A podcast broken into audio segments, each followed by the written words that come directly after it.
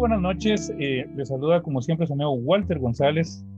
Y Débora González, y es un gusto estar con ustedes nuevamente y hoy con un programa muy especial, ¿verdad que sí, Walter? Claro que sí, ya estamos pues con la emoción de estarle pegando ya los premios de la academia. Ustedes saben que como lo hemos dicho en ocasiones anteriores, son premios a los que mucha gente le hace el feo por ah, diferentes razones, pero siempre está la emoción, o sea, hay emoción y se respira en el ambiente y nos emociona de verdad creo que como gente que les gusta el cine, pues es indudable el entender pues, que hay algo ahí que viene y que estamos con esa expectativa de ver qué vendrá.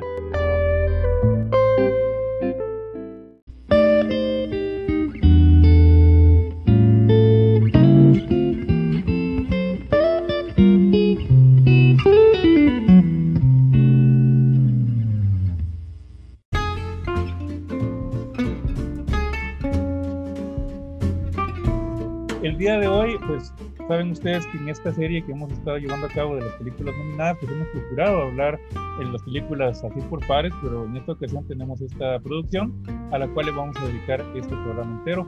Y bueno, tenemos un invitado que nos acompaña el día de hoy, nuestro amigo Derek Richman. Eh, muy buenas noches, Derek, qué bueno tenerte con nosotros. Gracias por la invitación. Y bueno, para que la gente te conozca un poco, cuéntanos por favor a qué te dedicas. Em, yo trabajo de intérprete, pero estudio periodismo y publiqué unas historias cortas en una antología con Sophos. Em, también he publicado unos artículos eh, con enfoque LGBT. También tomé unos cursos de guionismo en Casa Comal. Entonces, eh, y súper fan de los Oscars, los vengo viendo desde el 2001 por allá. Entonces, eh, sí, todos los años súper pendiente de las películas. Pues qué genial. Y en este caso, pues vamos a hablar de esta película. Ya sabes cuál es, Promising Young Woman. Eh, danos por favor un poco de tus impresiones en esta producción. Pues con Promising Young Woman siento que es muy relevante para la era del Me Too que hay ahorita. Eh, realmente el, enfoque de la película es más de venganza, pero siento que el personaje principal tiene muchos eh, traumas, estrés postraumático, como que la película trata de crear este concepto del hombre bueno que como que engaña la percepción de las mujeres, ¿verdad? Y mucho de lo que trata la película sobre ella tratando como que de desenmascarar el machismo de la sociedad y este concepto o arquetipo del hombre bueno. Y pues eh, como ya saben ella se va a los clubes en la noche, finge estar borracha, se va a la casa con los chavos y una vez ellos empiezan a propasarse, pues eh, bota el acto de que está borracha y los empieza como que a cuestionar y eso es lo que me parece muy interesante de la película. Bueno, antes de continuar, vamos a advertir de una vez que este programa pues va a tener eh, una cantidad tremenda de spoilers, así que mejor si ya la vieron antes de, escuchar lo que sigue, ¿verdad? Y si no, pues sean libres de tenerle acá y continuar con, con la escucha una vez hayamos visto la película. Eh, una de las cuestiones que a mí me llama mucho la atención es que, bueno, te consta que esta película en esa parte no tiene originalidad y no, no lo digo como algo malo, me refiero al hecho de que ese tipo de películas de una venganza, pues ya existe, o sea, hay, probablemente se podría decir que hay un género entero dedicado a eso, ¿verdad? Películas como desde los años 70, por ejemplo, I Speed on the Grave o Thriller, eh, una película fuerte, una película sueca de los 70 que tocan ese tipo de temáticas, ¿no? De la mujer que está agraviada y bueno, va y hace desastres eh, incluso Tarantino dice su, propio, su propia versión, Kill Bill, que va más o menos por los mismos vericuetos. Eh, en esta parte, yo creo que pues podemos ver que Promising Young Woman es una película que se centra en otros elementos que no son exactamente una venganza sangrienta o una crueldad o una cosa ahí, pero mm, em, quizás el enfoque sea un poquito más dado al, al mensaje en sí, como lo mencionabas, del, del abuso, del, del momento en que, que, estamos viviendo, ¿no? ¿Cómo, ¿Cómo ves esto? ¿O no crees que hay por ahí alguna relación en este universo de películas? Sí, creo que es todo un género de por sí, eh, justamente como mencionabas, Kill Bill. Eh, lo interesante de esta película, más que todo, siento que tiene ese enfoque porque muchas veces esa ira femenina ha sido canalizada desde el punto de vista masculino, ya sea porque director o guionista hombre, y esta es la primera vez que siento que hay una película de venganza que sí está hecha por una mujer, escrita por una mujer, dirigida por una mujer. Creo que eso le da otro enfoque y otra temática como más, eh, como tomando más en cuenta esos eh, aspectos, más que la violencia como tal. Eso es, eh, eso es verdad. Hay algo que a mí me llama mucho la atención con esta película y es el hecho de que yo siento que, el tema que aborda con respecto al acoso, em, yo creo que sí es como muy muy actual, o sea, es, eh, está enfocado de una forma en la que hoy en día, pues cualquier mujer que pueda ver esta película se va a sentir identificada. Y tal vez va a sentir también ese tipo de, como de empatía, obviamente, hacia la protagonista, hacia la historia que ella está representando, ¿verdad? De, de, con su amiga y todo esto y también va a sentir uno como esa impotencia de querer pues uno tener como que un poco de justicia hacia las personas que de una u otra manera tuvieron que ver también con este abuso y con esta pues obviamente injusticia que también se ve en la película. Y de hecho con el tema de, de la impotencia que mencionabas, eh, hay varias partes de la película que me hacen, que me generan conflicto, más que todo eh, la escena de la, del final, cuando ella va a la fiesta de despedida soltera. Eh, no sé qué piensan ustedes, pero a mí al menos sí me hubiera gustado que al menos le lograra marcar el nombre de Nina al chavo. Fíjate. creo que se quedó como muy, no sé, no sé qué piensan.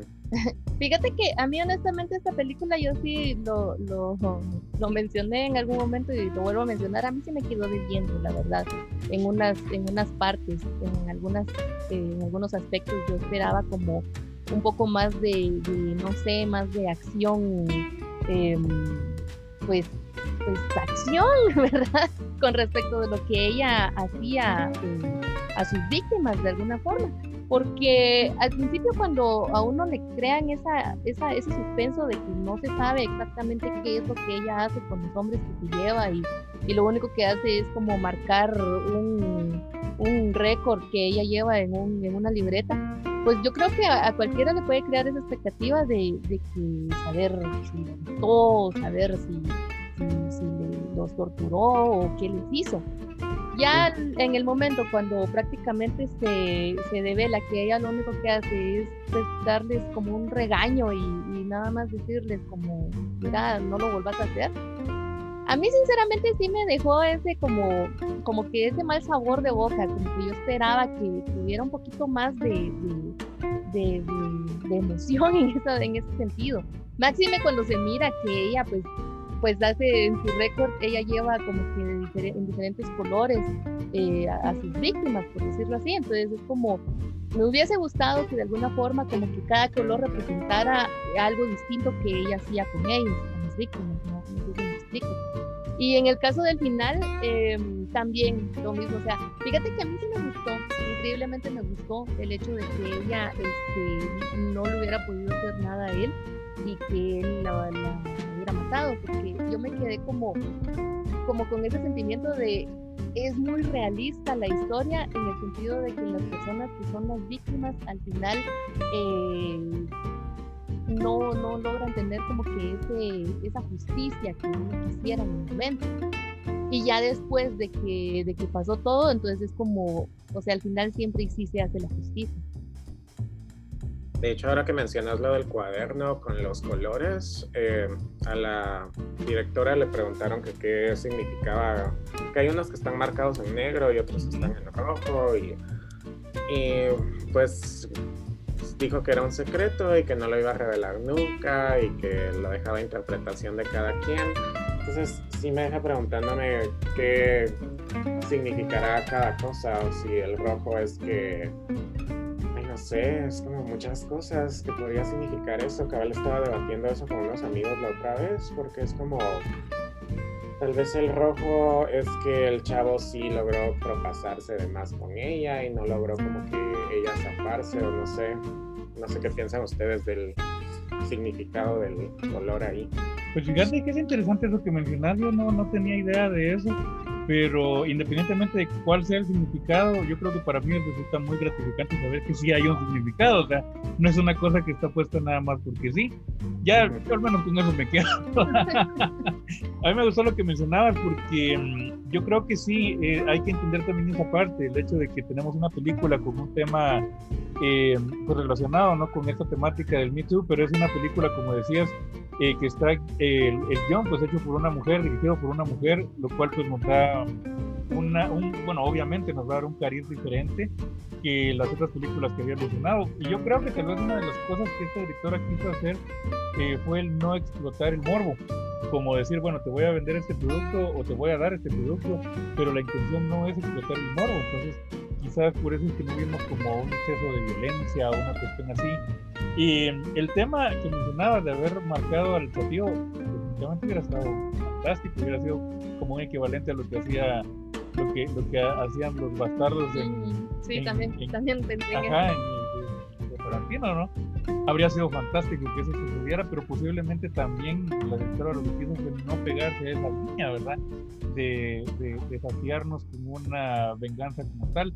Me satisface el hecho de que mm, al menos nos dio la oportunidad de ver cómo este personaje de Cassie, pues, logra su venganza póstuma, digamos, Em, cosa que em, yo te digo, como iba la película, pensé que iba a tener un final más pegado a la realidad. Vos sabes que la realidad muchas veces tarda demasiado tiempo para que una situación o situaciones como estas de verdad lleguen a ser descubiertas.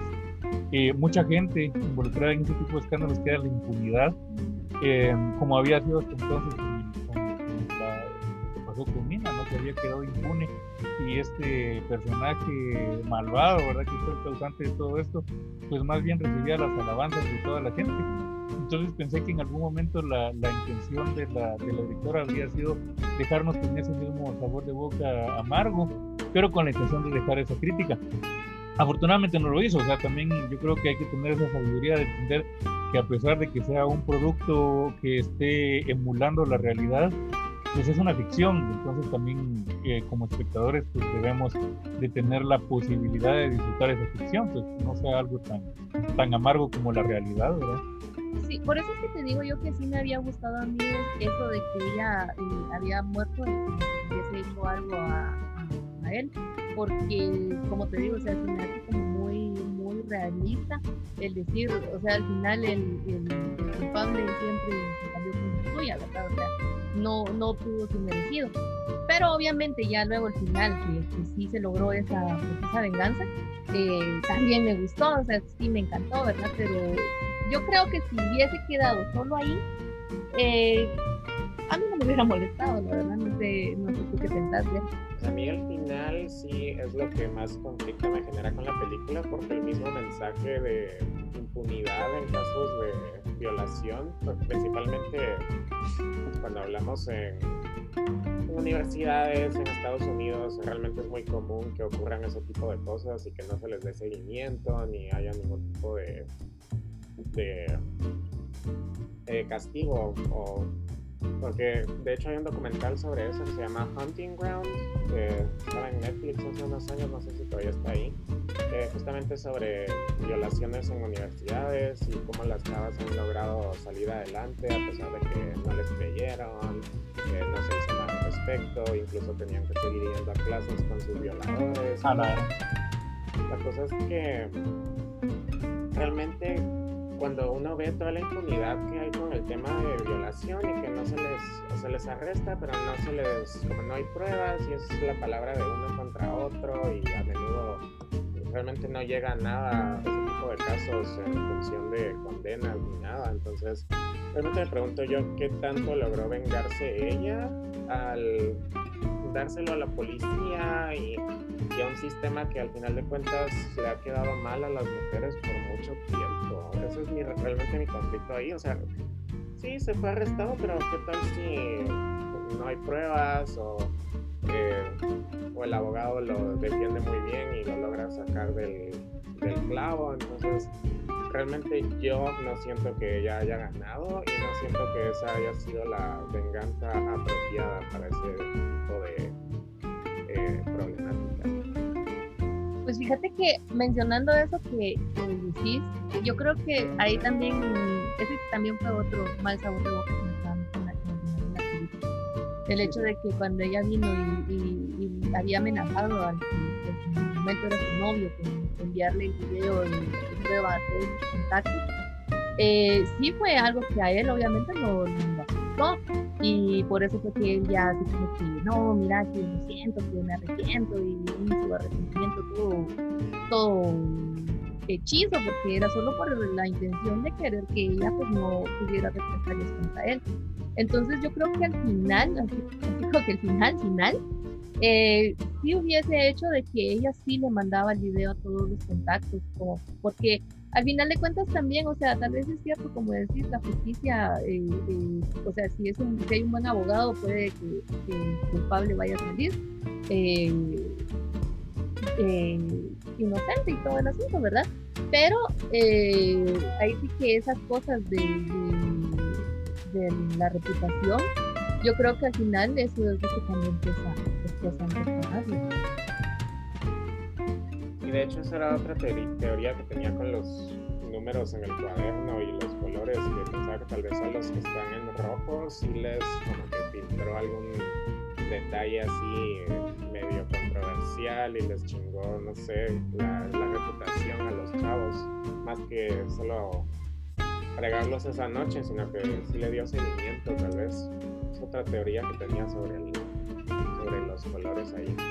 Pues puede ser, yo una cosa que estaba viendo, y te soy honesto, no lo había considerado, es eh, que, bueno, como te diste cuenta, a lo largo de la película vemos varios personajes o varios actores, mejor dicho, que han participado en otras películas, pero sus roles en, otras películas o en otras, incluso en series, eh, son personajes más bien con los que uno empatizaría.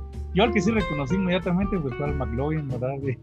De, de eh, Superbad Y lo vemos ahí, ahí sí todo, todo truco. Y entonces este, el hecho de ver pues, a estos personajes con los, o actores, pues, que uno está acostumbrado a verlos en, papeles más inocentes, más ingenuos o más eh, empatizables de alguna manera, y, luego pues verlos así en, situaciones donde ves que son los agresores, también de alguna manera pues, quizás el mensaje es un poco para que uno se dé cuenta pues, que también uno mismo puede eh, llegar o una persona que uno no cree, ¿verdad? Que fuera capaz de hacer tal cosa, lo puede hacer, ¿no? Mientras que eh, pues un personaje como, o un actor, mejor dicho, como lo es Alfred Molina, que no es que solo que todos sus papeles sean de, de malo, pero es común verlo en papeles de haciendo de, villano, por ejemplo, me viene a la mente Los fantasmas de Goya o Spider-Man, que son más conocidos. Em, y de repente lo vemos en un personaje más humanizado, un personaje compungido, un personaje que tiene remordimiento. Entonces es también como para dar esa, esa cuestión de decir, bueno, no todo lo bueno es totalmente bueno, ni todo lo malo es totalmente malo, ¿no? Y que existe la humanidad después de todo y que la humanidad pues, incluye todas estas variables, ¿no? todas estas posibilidades. Eh, cosa que me pareció interesante, No, no se me había ocurrido que la elección del casting había sido o habría tenido algún algún mensaje más allá pues, de la película como, historia o como, narración, ¿no? Y, y, bueno, eso yo creo que es un punto también digno de ser considerado. Sí, de hecho sí leí que cabal el casting era intencional, que había puesto a estos chavos que tenían como, siempre hacían papeles de buenos y buena onda, y de repente los ves aquí que son cabal agresores, ¿verdad? Entonces sí es como un contraste bastante, es como chocante a veces en ese sentido, porque no esperarías ese tipo de reacción de, estos actores. Exacto, sí, se vuelve, yo creo, un plus, ¿verdad? Algo que uno no habría esperado. Em, igual también todo el diseño de producción, los colores y todo, que le da esta, esta sensación como de, no sé, como de fantasioso, como una cuestión así también muy intencional, los contrastes, ¿verdad? De lo, de lo, claro y colores pasteles, tonos, tonos pastel y de repente lo oscuro, ¿no? También se vuelve una atmósfera bastante conflictiva ahí. Y yo creo que todo eso, pues definitivamente, bueno, yo creo que no hace falta ni que mencionar que todo eso tiene un sentido, un significado. Eh, los planos, tiene bastantes eh, escenas que, que están muy bien puestas. Yo creo que esta película no sé, no creo. Realmente, como lo conversábamos antes de iniciar el programa, eh, probablemente no sea esta la que se vaya a llevar la presea mayor, ¿verdad? El premio mayor, el ansiado Oscar Mejor Película. Pero yo creo que su, su razón de estar en esta nominación, de estar en la contienda, pues ya lo hizo, ¿no? Que es el provocar esta visibilización de este problema, ¿verdad? El que sí creo que va a ganar es el de guion original, creo que sí lo tiene casi asegurado. Pues veremos, ojalá que sí, la verdad, ojalá que sí. Que, que no pase pues, nomás de largo. Eh, en el caso de los premios, por ejemplo, de actuación, que va nominada Carrie Mulligan, vamos a ver qué tal, porque realmente la competencia está bastante, bastante pesadita. Y ella me parece que va contra eh, Frances McDormand, ¿no? Viola Davis. Viola Davis también, que ganó incluso el premio de la, del sindicato de actores. Entonces sí, realmente creo que esa competencia está bastante, bastante fuerte de hecho mejor actriz es como que la categoría que nadie sabe qué va a pasar porque casi normalmente tenés cada los eh, premios anteriores el Screen Actors Guild, el Golden Globe, el BAFTA y normalmente como que le van a la misma persona y ya como que hay una idea o un consenso de quién va a ganar y este año es como una ganó el Golden Globe, que fue Andrea Day por United States versus Billie Holiday. De ahí Viola que ganó el SAG. Eh, Frances McDormand ganó el BAFTA. Carrie ganó solo el Critics' Choice. Eh, y Vanessa Kirby es la única que no ha ganado ningún premio en toda la, en toda la temporada. Sin embargo, la última vez que pasó algo así, de que no había como un consenso de quién iba a ganar, fue en el 2002, cuando ganó Halle Berry, que también el premio BAFTA a alguien, Golden Globe a alguien más y así. Entonces sí hace rato que no hay una carrera a mejor actriz tan emocionante. pues veremos a ver qué sorpresas nos, nos damos a la hora de la hora. Y um, ya hablando, hablando de, la, de la competencia en general, de, de los premios, ¿cuáles son tus, tus predicciones para esta entrega de premios? Eh, pues mejor película, Nomadland. Eh, Creo que eso se va a llevar película, director, eh, guion adaptado y tal vez cinematografía. Eh, ahora, mejor actor, creo que va a ser Chadwick Boseman. Eh, también Viola Davis es mi predicción para mejor actriz, aunque siento que alguien más puede ganar, pero como te digo, esa categoría está como muy en el aire para saber, pero siento que el SAG es como que un premio muy fuerte en esa categoría. Muchas veces que han perdido Golden Globe o BAFTA y han ganado el SAG son las que paran ganando el Oscar, entonces siento que tiene muy buena probabilidad ahí. Ahora, en actor de reparto, fijo va a ser Daniel Kaluuya por Judas and the Black Messiah y supporting actress eh, Yu Jung Jung ah, por sí creo que ella ya como que cementó su que va a ganar ahí. Creo que esos son los que es la mejor actriz, siento que es la que me tiene con duda. Espero que Anthony Hopkins no gane mejor actor. A mí The Father me gustó, pero no es una película que me emocione en lo absoluto. Sí, yo creo que es una película que es bastante, ah, ¿cómo te pudiera decir? Es un poquito chantajista, siento yo, es como que fuera la vida es bella de este año.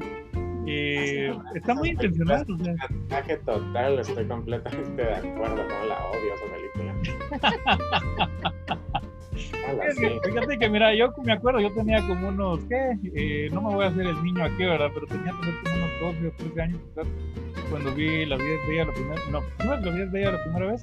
Y sí, o sea, ya, luego como que cuando uno madura se da cuenta de que en realidad es un juego muy intencional, ¿no? muy intencional esto Sí, es que completamente manipular, manipuladora la película una vez. Sí, sí, totalmente. Yo te digo la verdad, eh, concuerdo con tu persona en, la mayoría de esto. Solo un dolor creo que me voy a llevar y es el hecho de que para la categoría de actor de reparto, yo te digo la verdad, me, me encantaría que se lo dieran a la Kid Stanton, pero yo sé que eso no va a pasar.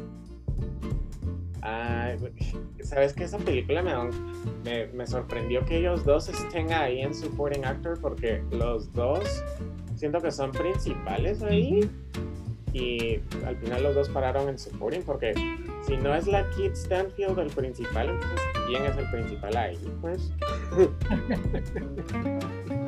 sí.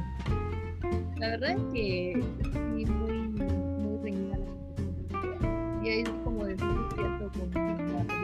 padres como muy, muy pretenciosa en ese sentido, como que ya pongan a Anthony Hopkins a llorar, todo el mundo va a llorar con eso. Sí, porque realmente sí, o sea, a mí ver al viejito llorando sí me dolió en el corazón, pues, pero es muy intencional, hombre. Ah, y realmente creo que el problema de la película, y hay veces que, no sé si ustedes comparten esta opinión, pero cuando adaptan una obra de teatro al cine, hay veces que se siente demasiado que es una obra de teatro, incluso en la pantalla, que realmente para mí es como muy, ah, pues hijo, es una obra de teatro. Y a mí me encanta el teatro, pero siento que hay películas o u obras que no funcionan en el cine. Eh, casi siempre que veo una, una adaptación de teatro es como, normalmente los planos son como muy, las tomas son como muy largas y el diálogo está plagado de diálogo, no hay mucha edición, es como... Ah, a veces soy bien cansado. sí, puede ser. Yo te digo la verdad, en lo personal me, me encanta este tipo de, películas que son así como muy teatrales y que eso como que te transportan a como que uno estuviera ahí viendo una obra de teatro. O sea, yo siendo personal sí te puedo decir que sí me, me, gusta mucho este tipo de películas.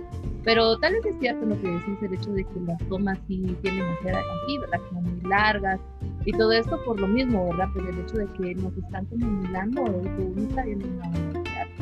Yo creo que una de las situaciones que pasa allí es el hecho de que el mismo eh, digamos, quien realizó el play eh, para teatro es el mismo que está dirigiendo la película. Entonces es como que de alguna manera esa traslación de un soporte al otro quizás no resultó de todo efectiva, que no es lo mismo que pasó, por ejemplo, con Ma Rainey's Black Button, donde pues la, yo creo que ahí la, la, el paso de un soporte al otro es un poquito más efectivo porque no es la misma persona que lo hace. Cosa que pasó, por ejemplo, con, con una de mis adaptaciones favoritas de teatro al cine, que es Glenn Gary Glenn Ross, que me encanta eso, y yo creo que la fue muy bien. Esa es bien, muy, muy bien lograda en ese sentido. Mi favorita uh, de teatro a cine es eh, Who's Afraid of Virginia Woolf, Ajá. Con Elizabeth Taylor y Richard Burton, eh, dirigida por Mike Nichols creo que ese es el mejor ejemplo de cómo puedes agarrar una obra es solo cuatro personas en un en el mismo lugar toda la noche y realmente crear una película súper dinámica y emocionante porque realmente esa película sí te transporta y te tiene así completamente pendiente de lo que está pasando. Película también, a mí me, viene a la mente ahorita una que sí, te deja así a la orilla de la silla viendo toda la acción y, no perdiendo ningún detalle es la doncella y la muerte. Ah, es el de de este que le, le, ha llovido tubo a, a Polanski, pero bueno, ya su vida privada es otra cosa. Sí, pero de hecho sí. te, te, pone mucho en ese, en ese tensión, te ponen esa tensión de, qué va a pasar y qué está pasando y, y, ahí y de hecho, hablando de Polanski, otra película que también te pone así es de, Carnage, Carnage. Ah, también, De, también de Polanski. Ajá, Carnage que también eh, tiene ese tinte así teatral que también te deja con esa atención en la película. Sí, yo creo que adaptaciones hay varias. Ahí sí que la cuestión es ver en qué punto, como mencionaba Derek, pues es efectivo, ¿no? El caso de la que él menciona, Who's Afraid of, Virginia Woolf. De hecho, eh, tiene mérito porque es una película que ahí sí nos estamos viendo un poquito al pasado, ¿no? También, por ejemplo, de, así de, de, tiempos de aquellos está el debut de, de Sidney Lumet, que es el, el 12 Angry Men. Ah, sí. Ah, también fue otra. Sí, y digamos en ese caso yo creo que tanto en esa como en la que mencionaste, Em, la transición del teatro al cine funciona en el hecho de, tomar o entender adecuadamente el lenguaje cinematográfico y poder aportarle elementos al guion para, digamos, para agrandar o para eh, hacer crecer este trabajo. Entonces esa es la cuestión, o sea, no se trata solo de tomar un guion y ponerlo en el cine, se trata de tomar un guion, meterle elementos del cine que puedan agrandar la experiencia y, y entonces ahí. Y quizás ahí sí es la cuestión, porque por ejemplo, y, y ahí concuerdo con tu persona, porque el caso de El Padre, yo al ver la película me quedé más bien con ganas de, de verla en el teatro. dije en vez de quedarme con decir, ah, qué buena película. No, yo lo que digo, esta mi casa es de chilera. Fíjate que 12 Angry Men originalmente no es obra de teatro, sino era un episodio de una serie. Se llama. No recuerdo bien cómo se llama la serie, pero es de los 50 también. Agarraron ese episodio y lo volvieron película. Y ya después lo empezaron a, adaptar al teatro. Pues sí, no sentiría como que fuera una obra de teatro por la dinámica y justamente que están todos en el mismo lugar toda la película. Pero sí, eso sí empezó como, como empezó en televisión y después se volvió película. Ah, gracias por el dato. Ahí sí me tomaste por sorpresa. Yo, yo sí todo el tiempo pensé que era teatro adaptado al cine. Pero qué buen dato. Sí. pura obra de teatro. Ajá, o sea, yo creo que también más que todo por la economía de recursos, quizás incluso por eso fue que había iniciado en la televisión. Y pues ya luego no costó tanto hacer la adaptación a otros deportes. Pero bueno, veremos qué tal. Ya creo que hoy me estoy emocionando más con la entrega de, de premios del fin de semana. A ver qué tal. a ver qué va a pasar. Sí, me emociona demasiado. Totalmente. Y bueno, Derek, de verdad ha sido un placer poder compartir con tu persona. Eh, a Derek, pues tengo el gusto de conocerlo desde algunos aportes que había tenido oportunidad de leer de él en el grupo de cinéfilos de Guatemala en Facebook. Y eh, pues por ahí, o sea, yo creo que coincidimos bastante en gustos y todo, y sobre todo algo que, que de verdad a la fecha todavía me recuerdo. Derek es de las pocas personas, fíjate, de las pocas personas que han mencionado que les gustó Chicago. Y ahí fue donde, me ganó el Derek. Ahí, me ganó porque Derek, este, esa película, Chicago, es de mis favoritas y que la hayas eh, mencionado también como una que te haya gustado. Yo con eso ya me Ay, sí, es de mis favoritas. Bob Fosse, el hit. Aunque la coreografía es de él en el, en el musical de Broadway, pero igual la película creo que captura bien su esencia. Sí, sí, totalmente. Y sí se nota el Rob Fosse ahí, totalmente. Y, y bueno, un placer de verdad conversar con tu persona, Derek, que esperamos que en el futuro, pues, por ahí de repente nos acompañes en otra ocasión. Sí, me la pasé muy bien. Muchas gracias por la invitación. A ti, muchas gracias por estar con nosotros. Y bueno, esperamos que todos los que nos estén escuchando, pues también les haya gustado este programa. Como siempre, saben que hacemos esto con, mucho cariño y con mucha dedicación para que ustedes nos escuchen. Y los esperamos, pues, en un próximo programa hablando pues, de, y otras películas que hay por ahí.